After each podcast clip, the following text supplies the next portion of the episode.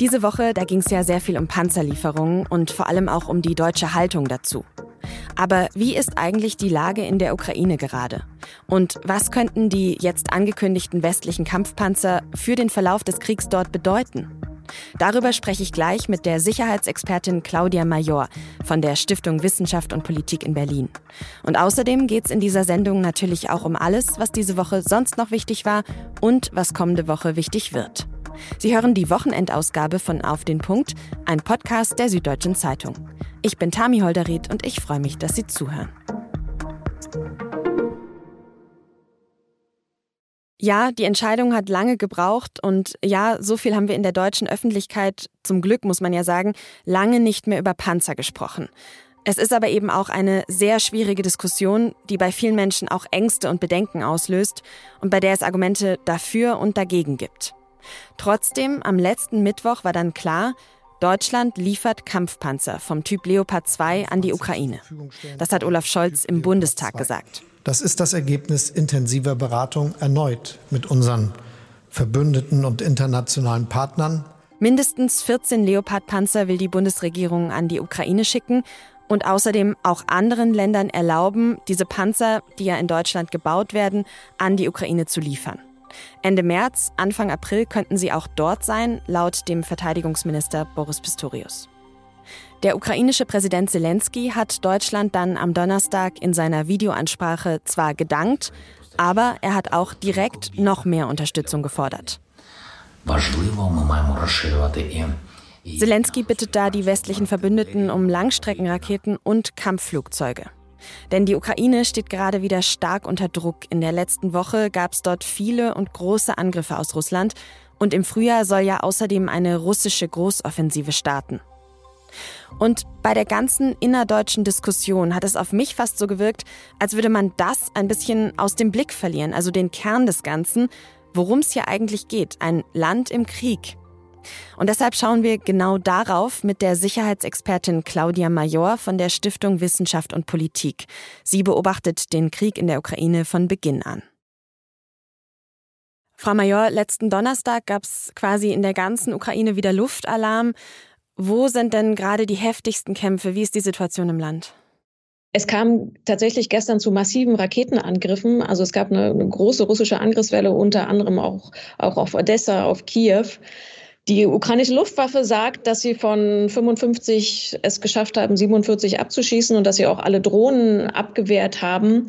Aber es zeigt, dass dieser massive Infrastrukturkrieg weitergeht. Also dass Russland de facto versucht, die Infrastruktur der Ukraine zu zerstören, also Wasser, Strom, Heizung und damit letztlich die Lebensgrundlagen der Zivilbevölkerung und damit, zweiter Punkt, die Ukraine eigentlich auch in den wirtschaftlichen Ruin bomben will. Also es zeigt nochmal, dass es wirklich darum geht, das Land als, als eigenständiges, selbstständiges Land zu zerstören. Mhm. Sind äh, die Infrastrukturangriffe das eine? Das andere sind auch Berichte, dass im Süden und im Osten der Ukraine gerade auch wieder Gebiete verloren werden. Haben Sie das Gefühl, da kippt gerade was? Also tatsächlich kommt so ein kleines bisschen Bewegung in diesen Stellungskrieg. Stellungskrieg klingt immer so, als würde nicht so richtig viel passieren, aber es ist tatsächlich, es finden Kämpfe mit einer enormen Brutalität statt. Das zeigt nicht nur das Beispiel Bachmut, sondern auch mhm. Soledar, die, die Stadt, die, die die russischen Truppen eingenommen haben. Das heißt, da scheint sich so ein bisschen was zu bewegen und Russland scheint mit enormer Brutalität kleine Landgewinne zu machen. Mhm. Und die Frage, das ist, was wir in den letzten Wochen immer wieder diskutiert haben, ist, wem gelingt es, der Ukraine oder Russland, langfristig die Initiative zurückzugewinnen und den Krieg für sich, also die sagen, wieder in seine Richtung drehen zu können. Und da kommen wir in diese ganze Frage der, der Panzerlieferung. Mhm. Lassen Sie uns da gerne gleich noch mehr darüber sprechen. Jetzt haben Sie gerade Bachmut erwähnt. Die Stadt ist ja gerade extrem umkämpft und auf beiden Seiten sterben dort sehr viele Soldatinnen und Soldaten. Wie wichtig ist die Stadt denn strategisch gesehen? Der strategische Nutzen der Stadt ist gar nicht mehr so groß, aber sie hat einen also na klar ist ein Verkehrsknotenpunkt, deshalb es hat schon eine gewisse Bedeutung, aber der wirkliche, die wirkliche Bedeutung sehe ich deutlich mehr im symbolischen oder im psychologischen. Für Russland steht diese Stadt für das Symbol so ein bisschen der sowjetischen Donbass. Ähm, die hieß früher Artjoms, benannt nach einem, also nach einem sowjetischen Helden sozusagen. Und sie brauchen ein Beispiel für einen militärischen Erfolg oder das, was Russland Befreiung nennt. Das heißt, sie wollen um jeden Preis Bachmut erobern. Für die Ukraine ist es auch ein symbolischer Ort geworden, nämlich für den erfolgreichen Widerstand gegen die russischen Truppen. Das heißt, für beide hat Bachmut eine enorm große Bedeutung. Wenn es fallen würde, wenn Russland es erobern würde, würde das für, für beide Seiten eine enorme Signalwirkung haben. Und man muss es auch nochmal sagen, von Bachmut steht ja nicht mehr viel. Von den 100.000 Einwohnern, die diese Stadt mal hatte, sind nach verschiedenen Berichten um die 7.000 noch da und die Stadt ist weitgehend komplett zerstört. Jetzt wurde ja viel über eine erwartete russische Großoffensive im Frühling gesprochen.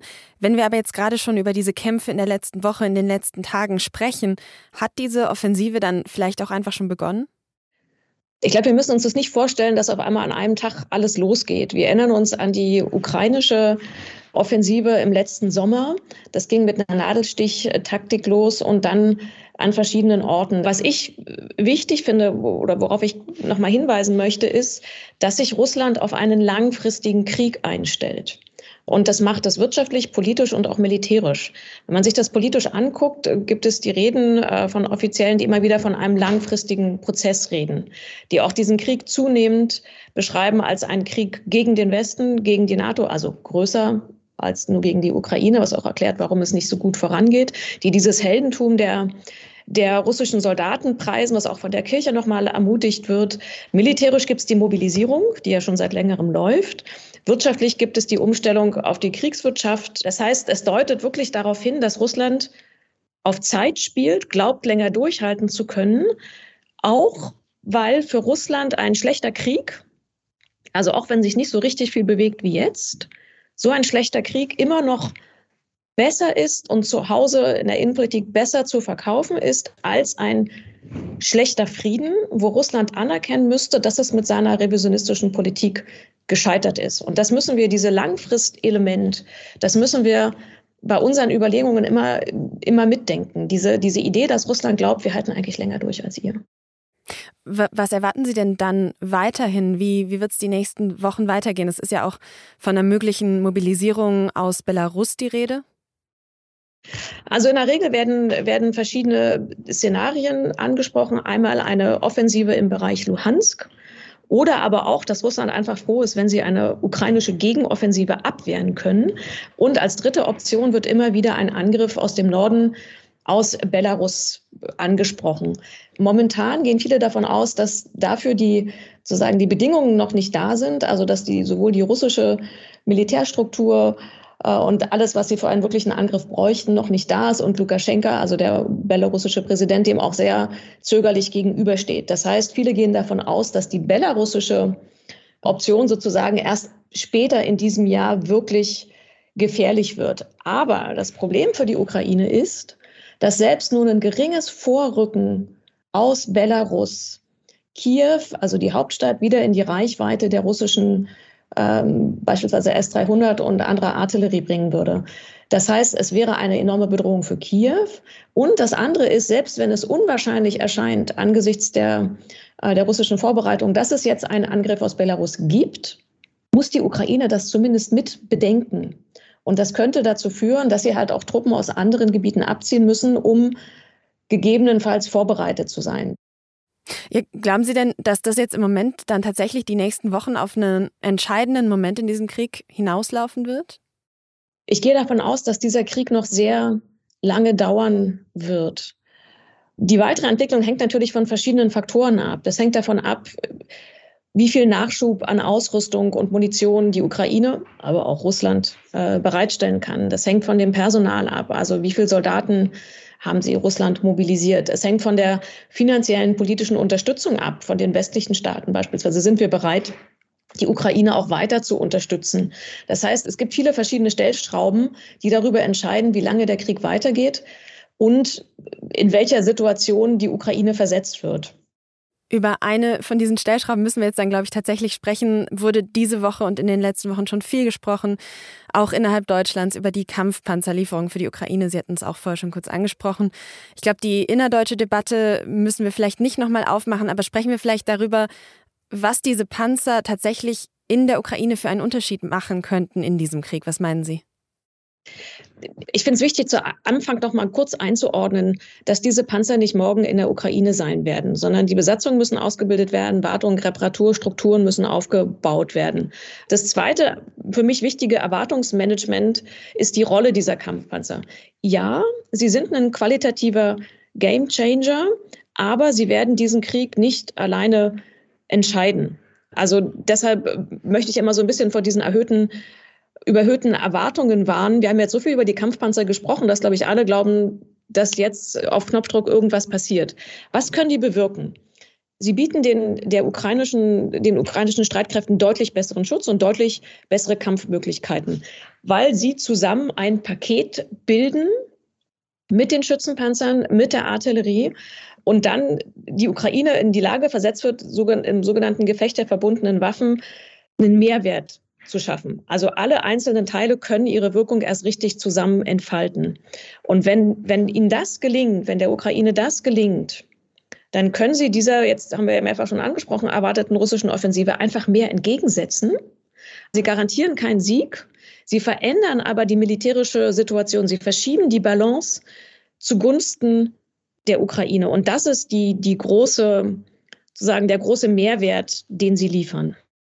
Der Mehrwert für die Ukraine, den Russland natürlich nicht gerne sieht. Russland hat die angekündigten Lieferungen an die Ukraine als eine direkte Beteiligung an dem Konflikt bezeichnet, natürlich auf die liefernden Staaten bezogen.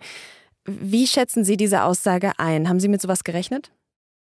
Ja, Russland eskaliert, also eskalieren damit meine ich verschärfen und weiter hochfahren, den Konflikt und den Krieg seit es die Ukraine überfallen hat. Und nachdem auch gerade bei uns die Debatte um die Panzerlieferung sehr darum ging, eskaliert es nicht oder eskaliert es doch, war davon auszugehen, dass Russland auf diese Lieferung reagieren würde. Und wir haben ja die Raketenangriffe gestern gesehen. Also das, davon war auszugehen. Und welche Gefahr für den Westen geht aktuell von Russland aus? Sind das nur Einschüchterungsversuche oder steckt da mehr dahinter? Ich verstehe das als einen Einschüchterungsversuch von der russischen Seite. Aber ich finde es eigentlich wichtiger zu fragen, was passieren würde, wenn die westlichen Staaten die Ukraine nicht weiter unterstützen würden oder weniger unterstützen würden. Was das für uns als, als Westeuropa oder als europäische Staaten bedeuten würde. Dann gäbe es meines Erachtens zwei Entwicklungsszenarien. Das eine ist ein langer, brutaler Stellungskrieg, wie wir ihn jetzt sehen, mit kleinen Veränderungen, mit einem Infrastrukturkrieg, mit einem Terrorregime für die ukrainische Bevölkerung in den besetzten Gebieten. Oder im schlimmeren Fall, dass es Russland sukzessive gelingt, den Krieg weiterzuführen und noch mehr von der Ukraine zu erobern. Und dann hätten wir ein, gäbe es keine souveräne Ukraine mehr, sondern es gäbe wahrscheinlich ein zwar ein schwaches, aber dennoch siegreiches Russland, näher rangerückt an Westeuropa, das dazu die Schlussfolgerung ziehen könnte, dass Krieg führen sich lohnt, dass es mit dem Einsatz militärischer Mittel, also Krieg führen, seine Ziele erreichen kann. Und dann wäre für uns in Westeuropa die sicherheitspolitische Lage deutlich gefährlicher. Deshalb finde ich es ganz wichtig, nochmal daran nicht nur zu fragen, was passiert jetzt, wenn wir die Waffen liefern, eskaliert Russland, sondern auch zu sagen, was passiert denn, wenn wir die Ukraine nicht unterstützen, wenn die Ukraine diesen Krieg verliert, wie stehen wir denn dann da? Dann ist die Eskalationsgefahr meines Erachtens um ein Vielfaches größer. Deshalb, ja, wir müssen natürlich besonnen vorgehen. Aber wir dürfen da nicht in so eine Selbstabschreckung verfallen, wo wir aus Angst vor Folgen nicht handeln, aber damit noch viel schlimmere Folgen in Kauf nehmen.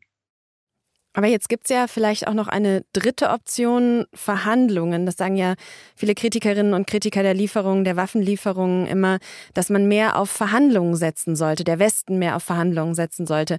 Das klingt in meinen Ohren erstmal sehr gut, aber wie realistisch sind solche Verhandlungen denn Ihrer Einschätzung nach und vor allem über was würde da dann auch verhandelt werden? Ja, Verhandlungen finden ja statt, Gespräche finden ja statt, das müssen wir immer wieder betonen. Der Kanzler telefoniert mit Putin. Es finden Gespräche des russischen Präsidenten mit der Türkei, äh, mit der VN statt. Und die haben auch teilweise Ergebnisse. Es finden beispielsweise regelmäßig Gefangenenaustausche zwischen der Ukraine und Russland statt. Das Getreideabkommen ist so ausgehandelt worden. Aber bislang hat Russland kein ernsthaftes Interesse gezeigt, diesen Krieg zu beenden, sondern es hat vielmehr ein Interesse gezeigt, diesen Krieg fortzusetzen. Russland will keine friedliche Koexistenz mit einer souveränen Ukraine, sondern will sie als solche abschaffen. Es hat gesagt, Verhandlungen gerne, aber nur zu unseren Bedingungen.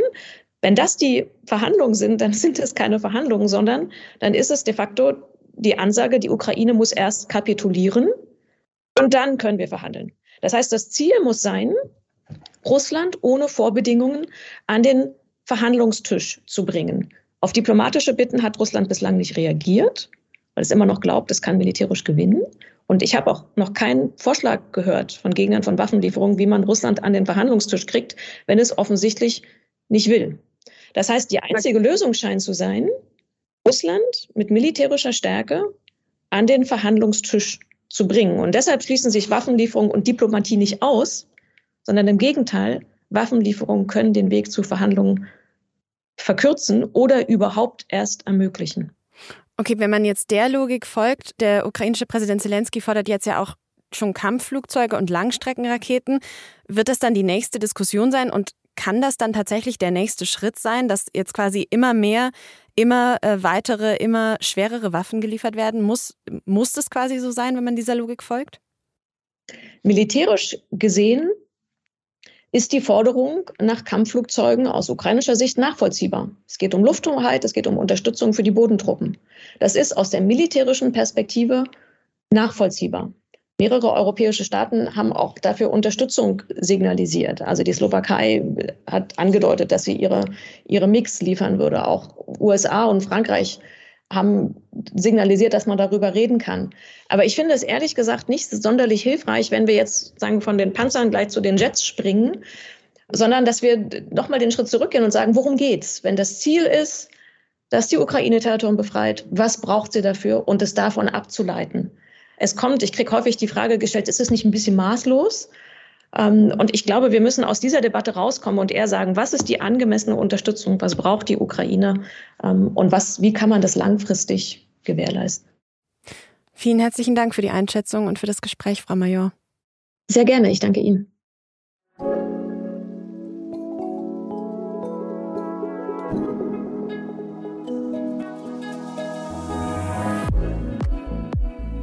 Für unsere Wochenendausgabe suchen wir ja auch immer wieder nach guten Nachrichten aus der Wissenschaft. Und diese Woche kam eine vielversprechende Neuigkeit aus der Medizin.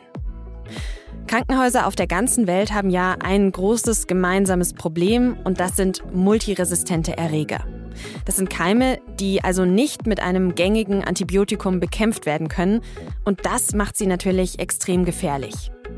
Deshalb suchen Forschende schon lange nach Möglichkeiten, Wirkstoffe für neue Antibiotika zu entwickeln, die dann eben auch gegen solche Erreger wirken. Und dabei haben sie jetzt was gefunden. Albizidin heißt der Stoff und den hat man zum ersten Mal entdeckt, als man Zuckerrohrpflanzen untersucht hat. Und man wusste schon länger, dass Albizidin auch Bakterien abtöten kann und dass es gleichzeitig für den Menschen gut verträglich ist. Man wusste aber noch nicht, ob man den Stoff eben auch für Medikamente nutzen kann. Genau das haben Forschende aus England, Deutschland und Polen jetzt aber herausgefunden. Sie sagen, dass Albizidin zwar ganz anders wirkt als herkömmliche Antibiotika, aber genauso tödlich für Bakterien ist. Für sie kommt es also als Wirkstoff in Frage. Und sie hoffen jetzt, daraus sehr bald wirksame Antibiotika entwickeln zu können. Erste Tests waren schon erfolgreich.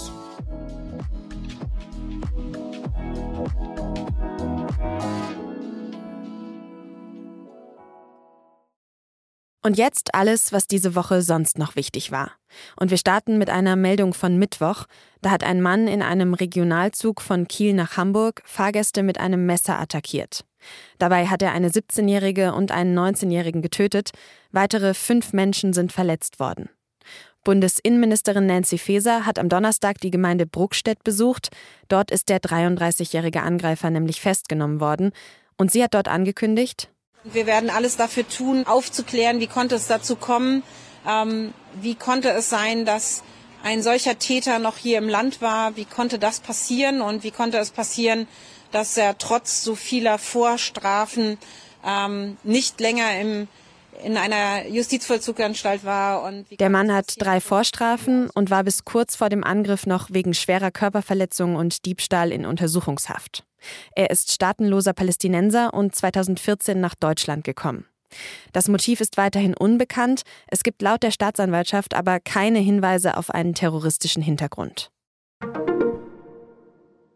Im Spionagefall rund um den Bundesnachrichtendienst ist letzten Sonntag ein mutmaßlicher Komplize festgenommen worden. Schon vor etwa einem Monat hatte die Polizei ja einen Mitarbeiter des BND verhaftet. Er soll vertrauliche Informationen für Russland ausspioniert haben. Der neue Verdächtige soll diese Informationen dann in Russland einem Geheimdienst übergeben haben. Er ist deutscher Staatsbürger und kein BND-Mitarbeiter. Es ist diesem Land gelungen, eine schlimme Wirtschaftskrise abzuwehren. Damit ist gesagt, dass die Krise natürlich noch nicht vorbei ist, dass wir noch lange nicht durch sind, aber dass wir die schlimmsten Szenarien vermeiden konnten. Das hat Wirtschaftsminister Robert Habeck gesagt, als er letzte Woche Mittwoch den Jahreswirtschaftsbericht vorgestellt hat. Und er hat auch gesagt, dass Deutschland wohl 2023 doch keine Rezession erleben wird. Das hatten Ökonomen ja eigentlich vorausgesagt. Dass es jetzt doch besser aussieht, das liegt laut Habeck vor allem daran, dass man sich inzwischen erfolgreich von russischem Gas entkoppelt habe. Habeck erwartet auch, dass die Inflation sinken wird, von 7,9 Prozent in 2022 auf 6 Prozent im Durchschnitt des Jahres 2023. Ich kann nicht, ich, ich will heim, ich will heim. Diese Szene stammt aus dem Film Im Westen nichts Neues. Das Antikriegsdrama von Regisseur Edward Berger ist dieses Jahr für neun Oscars nominiert. Als erste deutsche Produktion überhaupt auch in der wichtigen Kategorie Bester Film. In Im Westen nichts Neues, da geht es um die Geschichte eines jungen Soldaten im Ersten Weltkrieg. Der Film basiert auf einem Buch von Erich Maria Remarque aus dem Jahr 1929. Ob im Westen nichts Neues dann auch wirklich einen oder sogar mehrere Oscars gewinnt, das wissen wir aber erst Mitte März. Denn dann werden die Oscars in der Nacht vom 12. auf den 13. März in LA verliehen.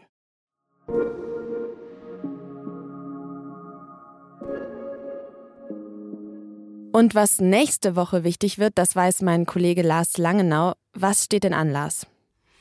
Lass uns da zunächst in die Türkei schauen. Da ist seit 20 Jahren Erdogan an der Macht und Amtsmüde ist dieser Mann wirklich noch nicht. Er will vorgezogene Neuwahlen, voraussichtlich am 14. Mai, statt später im Sommer. Und am Montag wird ein Bündnis aus sechs oppositionellen Parteien ihr Wahlprogramm verkünden.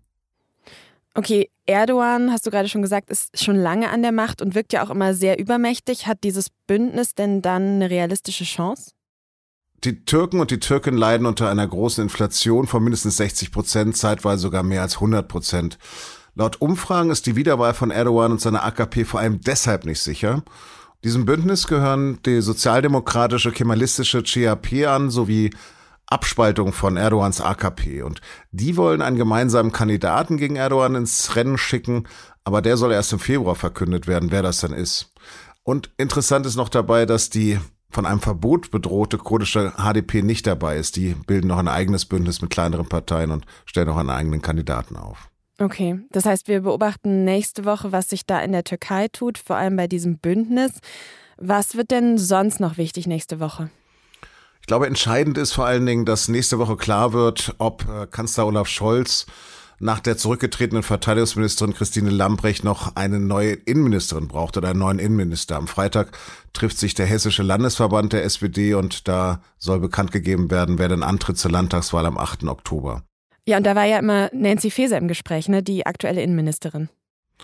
Das ist sozusagen die heißeste Kandidatin, aber er weiß das schon. Also auf jeden Fall wird dieser Kandidat oder diese Kandidatin dann gegen Anstimhaber Boris Rhein von der CDU antreten. Und der hat ja erst vor weniger als einem Jahr die Nachfolge von Volker Bouvier als Chef einer schwarz-grünen Landesregierung angetreten. Okay, also sollte Nancy Faeser da tatsächlich die Spitzenkandidatin in Hessen werden, dann könnte da schon die nächste Veränderung im Kabinett anstehen. Sind wir mal gespannt. Vielen Dank, Lars, bis hierhin.